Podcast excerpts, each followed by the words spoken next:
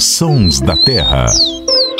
Olá, seja muito bem-vindo. Este é o Sons da Terra, o podcast do Terra da Gente, em parceria com a rádio CBN. Eu sou o Marcelo Ferri, jornalista, repórter do Terra. E aqui comigo estão meu colega, também repórter e jornalista, Paulo Augusto. Tudo bom, Paulo? Olá, Ferri. Olá, Luciano. Tudo bem? Prazer participar dessa conversa com vocês. Igualmente. Luciano Lima, biólogo, como vai? Tudo bom, Marcelo? Abraço para você, abraço para Paulo e para todos que estão nos ouvindo aqui no Sons da Terra. Vou começar esse episódio contando uma historinha. Outro dia eu estava caminhando aqui perto de casa, em Ribeirão Preto. E aí comecei a ouvir esse som alto e repetitivo. Olhei para o alto, tinha ali, no alto de um mourão, de uma cerca, uma corujinha buraqueira, brava, muito revoltada comigo. Olhei para baixo, vi um buraquinho. Já pensei comigo, ali tem um ninho. Me aproximei devagarzinho, olhei lá dentro estavam lá três filhotinhos com os olhos assim bem arregalados, aquele olho amarelo, né, da coruja buraqueira, meio despenteados, mas me olhando assim assustados e a mãe ou o pai, não sei qual dos dois, no mourão em cima de sentinela, mas muito bravo comigo para que eu saísse logo e deixasse a família sossegada. Claro que eu fiz isso, né? Dei tranquilidade para a família. O, Luciano, a, a coruja buraqueira, ela aqui em Ribeirão Preto, que tem a terra muito vermelha, ela acaba tendo tom até mais avermelhado, porque ela faz o ninho nos buracos no chão, entra lá para tratar dos filhotes e acaba se sujando é, com aquela terra. É um bicho muito acostumado com a cidade, tolera muito esse barulho, esse movimento todo, mas não são todas as corujas que têm esse perfil, né? Não, Marcelo, não. A gente tem algumas corujas que são bem típicas de floresta, raramente saem da mata, mas existem sim algumas corujas que a gente pode inclusive chamar que elas são urbanas. São corujas que estão ali no dia a dia, as pessoas acabam observando. A coruja buraqueira é um clássico. A coruja, inclusive, eu acho que é o bicho que eu mais recebo foto no WhatsApp. Vocês sabem que o WhatsApp de, de biólogo é disque de, de identificação de animal, né? Eu recebo muita foto de coruja buraqueira, mas além da coruja buraqueira, tem umas outras corujas que vivem nas cidades, como a corujinha do mato, que tem uma vocalização super característica, bem de corujinha de filme, essa que vocês estão ouvindo aí agora. Eu tenho certeza que muitos ouvintes vão falar: Nossa, eu já ouvi esse som de noite. A corujinha do mato é um pouquinho menor que a buraqueira, né? Isso, ela é, ela é, um pouquinho menor que a buraqueira, mais discreta porque ela não vive no solo. Ela, a coruja buraqueira, diferente da maioria das outras corujas brasileiras, ela é diurna também, né? Ela tá atividade tanto de noite quanto de dia, mas de dia ela se expõe bastante. A corujinha do mato, ela é um bicho mais nas árvores, então você tem que ter um, um, um quintal arborizado ou perto uma, uma, praça perto de casa. E ela tem duas orelhinhas, né? Orelhas entre aspas, que são essas penas é, no alto da cabeça que, que chamam muito atenção. Um bicho bem bonitinho. E além da, da coruja buraqueira e da corujinha do mato, a gente tem uma outra espécie muito comum nas cidades brasileiras, que é para mim uma das aves, não só uma das corujas, mas uma das aves mais bonitas do mundo, que é a suindara. Essa é maravilhosa. Linda, linda. Também chamada de rasga mortalha, porque tem esse som aí, ó, que vocês estão ouvindo, super característico. E, a coruja, né, é um símbolo também da, da, Muitos falam que traz mal ao goro, né? Aquelas crenças que até fez mal para faz mal para a espécie, né? Porque as pessoas tentam espantar o bicho, mas que isso, né? A coruja é símbolo da ciência, né? E muito por influência da mitologia grega. Os gregos consideravam a noite como um momento do pensamento filosófico, né? Da revelação intelectual e a coruja, por ser uma ave noturna aí, acabou representando essa, essa busca pelo conhecimento, né? Ô, Paulo, se coruja desse, eu costumo brincar que se coruja desse mal ao goro, eu já tinha morrido umas 30 vezes, porque eu já, part...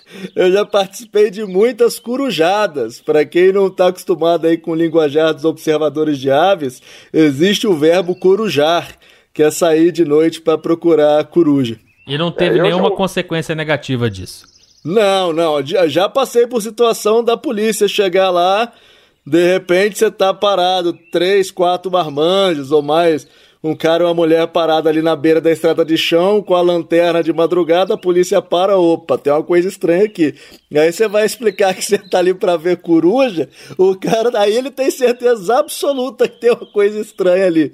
Mas sempre, engraçado você falar isso, que teve uma vez que aconteceu exatamente isso. A gente tava fazendo a corujada, chegou um policial, aí perguntou. E aí a gente tava tentando o playback da coruja, a coruja nada que respondia. Tentar o playback é tocar a vocalização para ver se ela responde.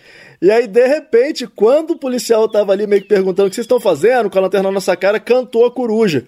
E um amigo meu não aguentou, ele falou, cara, respondeu. Aí o policial respondeu o quê? E nós contamos para ele a história, e ele viu, na época, ele super curtiu, ficou super fã ali do que a gente tava fazendo. Virou passarinheiro também. Uma... Virou, virou. Pelo menos por um pouquinho ele virou. Eu vi uma frase de um biólogo uma vez que, que ele diz assim, né? Azar, azar é não ouvir o canto da coruja, né? Esse é, é o azar de quem, quem não pode ouvir, né? Quem tem esse privilégio de de ouvir é sorte, né? Super, quem mora aí perto de zona rural, perto de mata. Inclusive no Brasil a gente tem várias espécies de corujas, né? O Brasil é um dos países do mundo com maior, para variar, né? A gente é o país da biodiversidade. A gente também é um dos países do mundo com o maior número de espécies de corujas. A gente tem aí 22 espécies, em torno de 22 espécies de corujas, mas recentemente foram descritas três novas espécies. Então a gente está rodando aí em, termo, em torno de 25 espécies de corujas diferentes no Brasil, que vão desde de o caburé, a gente falou aqui de algumas corujas urbanas, o caburé também é uma coruja que a gente costuma ver em algumas cidades. É, você tem o caburé, que é uma coruja bem pequenininha, até o jacurutu. O jacurutu tem esse nome forte, esse nome lindo, né? É, e o jacurutu tem esse canto bem que vocês estão ouvindo aí agora. O jacurutu é a maior coruja do Brasil, certo? Exatamente, o jacurutu é a maior coruja do Brasil. É, pode chegar até 2 quilos, que para uma ave é bastante coisa. É, e você tem uma outra coruja grande no Brasil também, que para mim é um dos cantos assim preferidos da noite no Brasil, que é o canto do murucututu. No Brasil a gente tem duas espécies de murucututu, o murucututu e o murucututu de barriga amarela. O canto das duas se parece bastante Tá, então vamos tocar os dois pro ouvinte perceber a diferença. O Murucututu. E agora o Murucututu de barriga amarela. Ambos cantos bem sombrios, né? E se você nunca ouviu, fico imaginando a pessoa que não sabe que aquilo é uma coruja, tá parada ali no meio da noite, ouve isso que vocês estão escutando aí agora, ó. Imagina aí, você corria você corria ou você corria muito, Paulo? Muito, corria muito. é o melhor, no, o cara que não conhece, acho que também corria, viu? Mas ela é muito bonita, né? A Murucututu, todas as corujas são bonitas, mas a Murucututu é, é fantástica. Dá uma corridinha lá no nosso Instagram que nós vamos colocar lá uma foto para você que ficou curioso.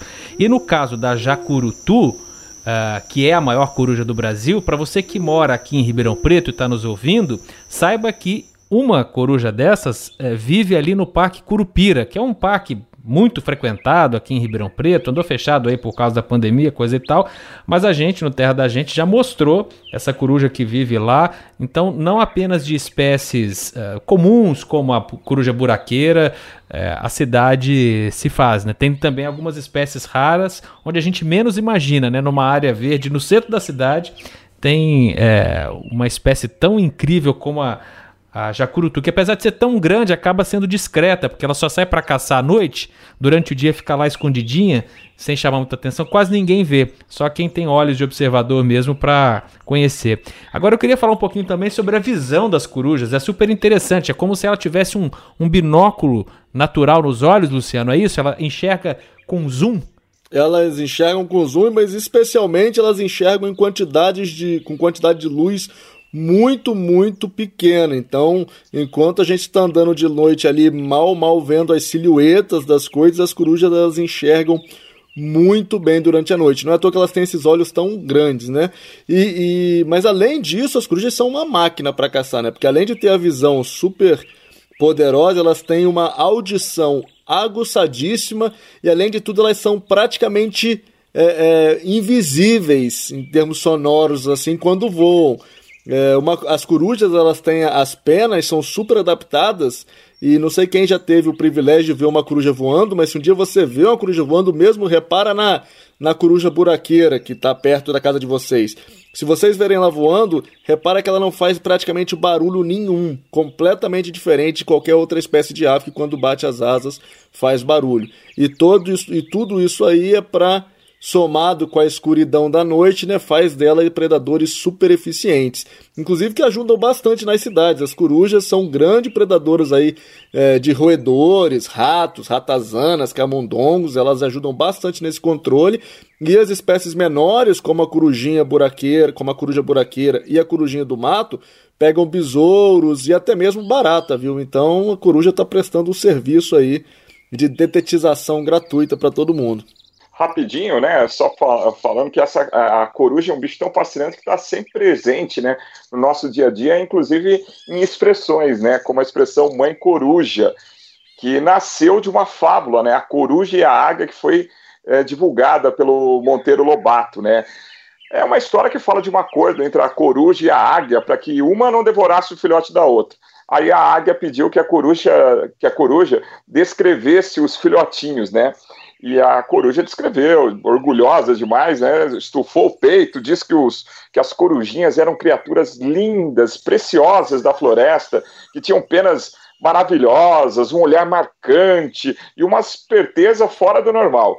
Bom, passou um tempo, a águia, então, com, com fome, caçando, avistou um ninho com alguns bichinhos feios ali e que não tinha nem força para abrir o olho. Aí a águia não pensou duas vezes, né? Bom, devorou lá uh, atacou o ninho. A coruja, então, ficou muito brava e foi lá tirar satisfação com a comadre, com a águia, né? Foi reclamar, né? Espantada, a águia disse, né? Mas como que aqueles bichinhos horrorosos eram seus filhotes? Eram completamente é, diferentes do que você tinha me dito. É, essa é a história da fábula do Monteiro Lobato. Eu é, finalizo essa história com uma frase que meu pai sempre falava, né? Cada coruja gava seu toco, né? Quando ele queria se referir às mães e pais que sempre elogiavam os filhos de maneira exagerada, né?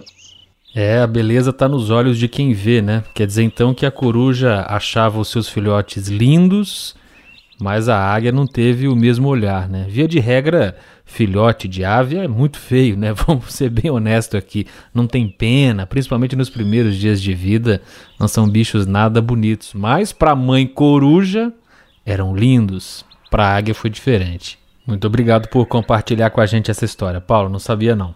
Se você gostou desse episódio, quer ouvir de novo, compartilhar, quer ouvir os outros episódios dos Sons da Terra, acesse o nosso podcast no seu player preferido, ou então no site do Terra da Gente, no site da Rádio CBN.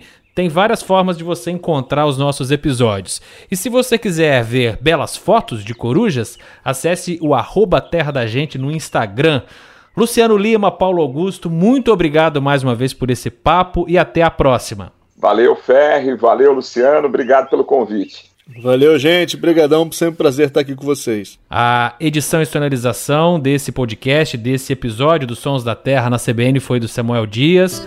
A gente vai encerrar fazendo uma homenagem a Suindar, uma das corujas mais bonitas do Brasil, talvez a mais bonita, na composição de Tavinho Moura. Que inclusive é um observador de aves, né? Tavinho já deve ter visto muita Suindar. Belíssima música desse mineiro que vai encerrar o nosso episódio de hoje. Tchau, gente!